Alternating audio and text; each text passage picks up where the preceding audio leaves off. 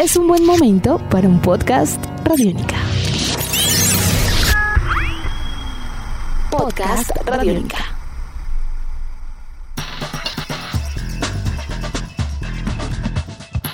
Uno de los extranjeros más respetados y admirados del fútbol alemán ha colgado los guayos. A sus 41 años, Claudio Miguel Pizarro Bocio terminó su carrera como profesional, dejando un interesante legado en la Bundesliga. A continuación, en Tribuna Radiónica, una breve reseña del bombardero de los Andes. Brillante en Europa, opaco en su país. Bienvenidos.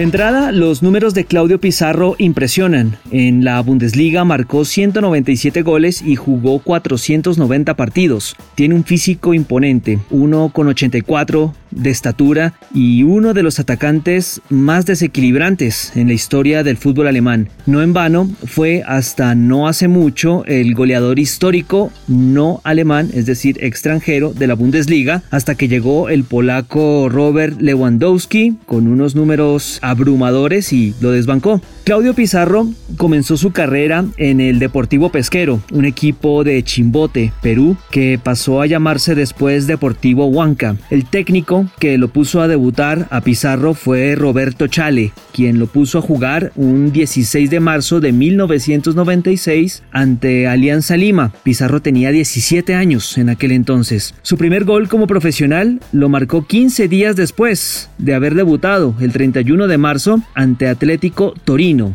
Luego pasó al Alianza Lima en 1998 y su carrera comenzó un ascenso vertiginoso. En su primer año en el equipo íntimo marcó 7 goles y en el segundo, en 1999, hizo 18 anotaciones en total. Su fichaje por el Werder Bremen alemán fue hasta curioso. Jürgen Born es el presidente del equipo alemán. Comenzaba a asumir sus funciones como presidente el primero de julio del 99. Días antes, de comenzar a trabajar como presidente del Bremen, trabajaba en el sector bancario y estaba en Perú haciendo una asesoría. Definitivamente le llamaba muchísimo la atención el performance de Claudio Pizarro en las selecciones juveniles de Perú y quiso ir a ver un entrenamiento de Pizarro para saber si valía la pena o no ficharlo para el Werder Bremen. En esa época, Alianza Lima entrenaba a puertas cerradas, pues Born, ni corto ni perezoso, encontró un hueco en una de las vallas por donde se coló al entrenamiento y escondido detrás de una columna se percató de todas las condiciones futbolísticas in situ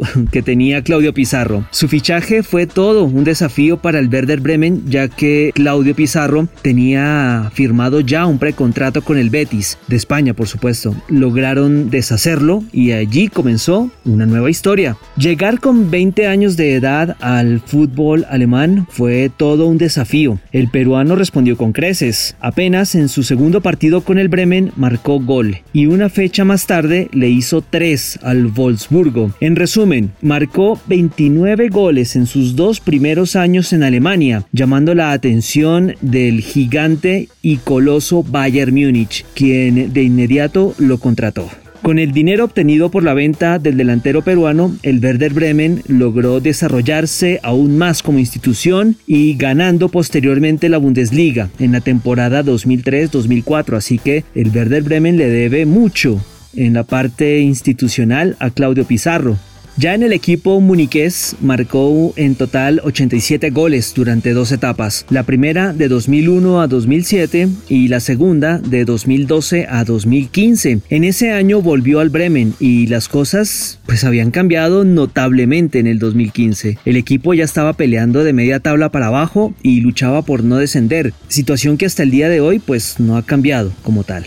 Tal vez la única deuda pendiente que el fútbol tiene con Pizarro fue la de jugar un mundial. Suena increíble, pero el goleador histórico de la Bundesliga nunca logró disputar un mundial de la FIFA, de mayores por supuesto. De hecho, pese a ser un embajador del fútbol peruano, Pizarro genera amores y odios en su país. Si queremos saber el porqué de este fenómeno, pues debemos acudir a personas de su entorno o que conozcan de cerca lo que sucedió Invitamos a nuestro colega César Vivar de Radio Ovación en el Perú, quien nos dice el porqué de este curioso fenómeno. Creo que cuando llegaba la selección peruana de fútbol, él era el centro y responsable absolutamente de todo. Cargaba con esa mochila. Ya el fútbol peruano tenía una mochila muy pesada de no asistir a varios mundiales y responsabilizaban a Claudio absolutamente de todo. De todas maneras, hay que manejar una crítica eh, de un rendimiento que no estaba acorde pues a lo que él mostraba en el fútbol alemán, siendo muy efectivo, marcando muchos goles, pero allá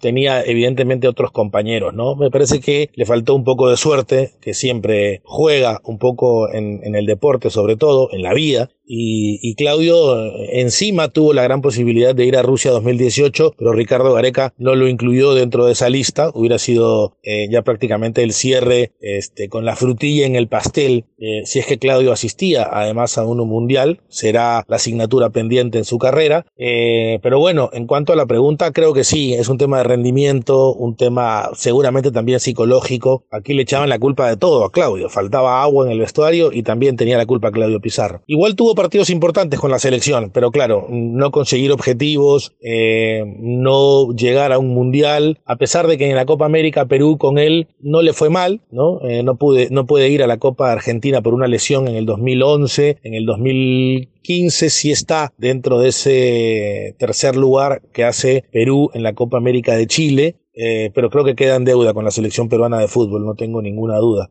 sobre todo por lo que se veía en el fútbol alemán. Pero bueno, así le pasa también a algunos futbolistas eh, en el mundo, ¿no? Que no logran consolidarse por ahí con sus selecciones. Repasemos los números de Claudio Pizarro en la selección peruana. Marcó 20 goles en 84 partidos, una media bastante baja. Estuvo en la blanquirroja desde el 99 hasta 2016. Su mejor promedio, goleador, fue con Sergio Marcarián en la temporada 2010, de 2010 a 2013 en la selección peruana. Disputó 20 partidos y marcó 6 goles. También con Paulo César Autuori tuvo un gran desempeño en la temporada de 2003 a 2005. Disputó 16 partidos y marcó 5 goles, pero no fueron suficientes ni siquiera para ir a un mundial, ni por supuesto para tratar de ganarse un poco más la confianza de su pueblo. La profesión de futbolista está siempre llena de privilegios, pero también a veces de momentos amargos. Pizarro fue siempre señalado en el Perú por su bajo rendimiento en la selección y la gente se preguntaba por qué con la camiseta blanquirroja no rendía igual que como lo hace en Alemania. Pareciera que las frustraciones del pueblo peruano por no ir o no clasificar a un mundial desde el 82 caían todas sobre él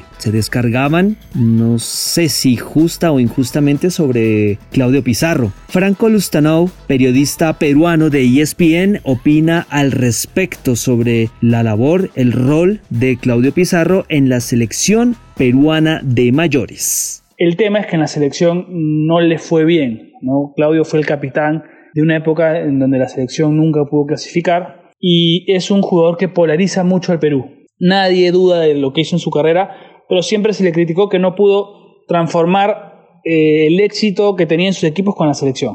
Entonces es muy criticado por ese lado. ¿no? Encima sale de la selección y la selección llega al Mundial. Entonces digamos que también eso tampoco le favoreció en su carrera. Pero igual eh, ha sido un monstruo para nosotros, ha llevado la bandera de Perú siempre en el extranjero y, su carrera ha sido fabulosa, monumental. ¿no? Y, es, y siempre se ha destacado además por ser profesional si te das cuenta, ahora tiene 42 años, él nació en el año 78 y, pues ha jugado fútbol hasta esta edad, imagínate.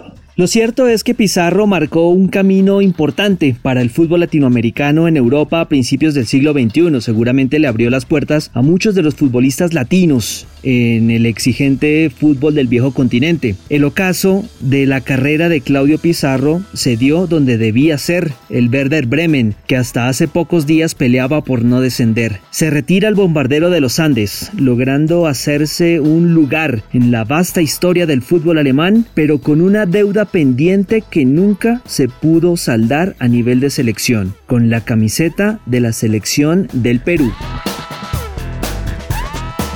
Edición de este podcast a cargo de Juan Messier. Mi nombre es Juan Pablo Coronado y nos volveremos a encontrar pronto en otra edición de Tribuna Radiónica.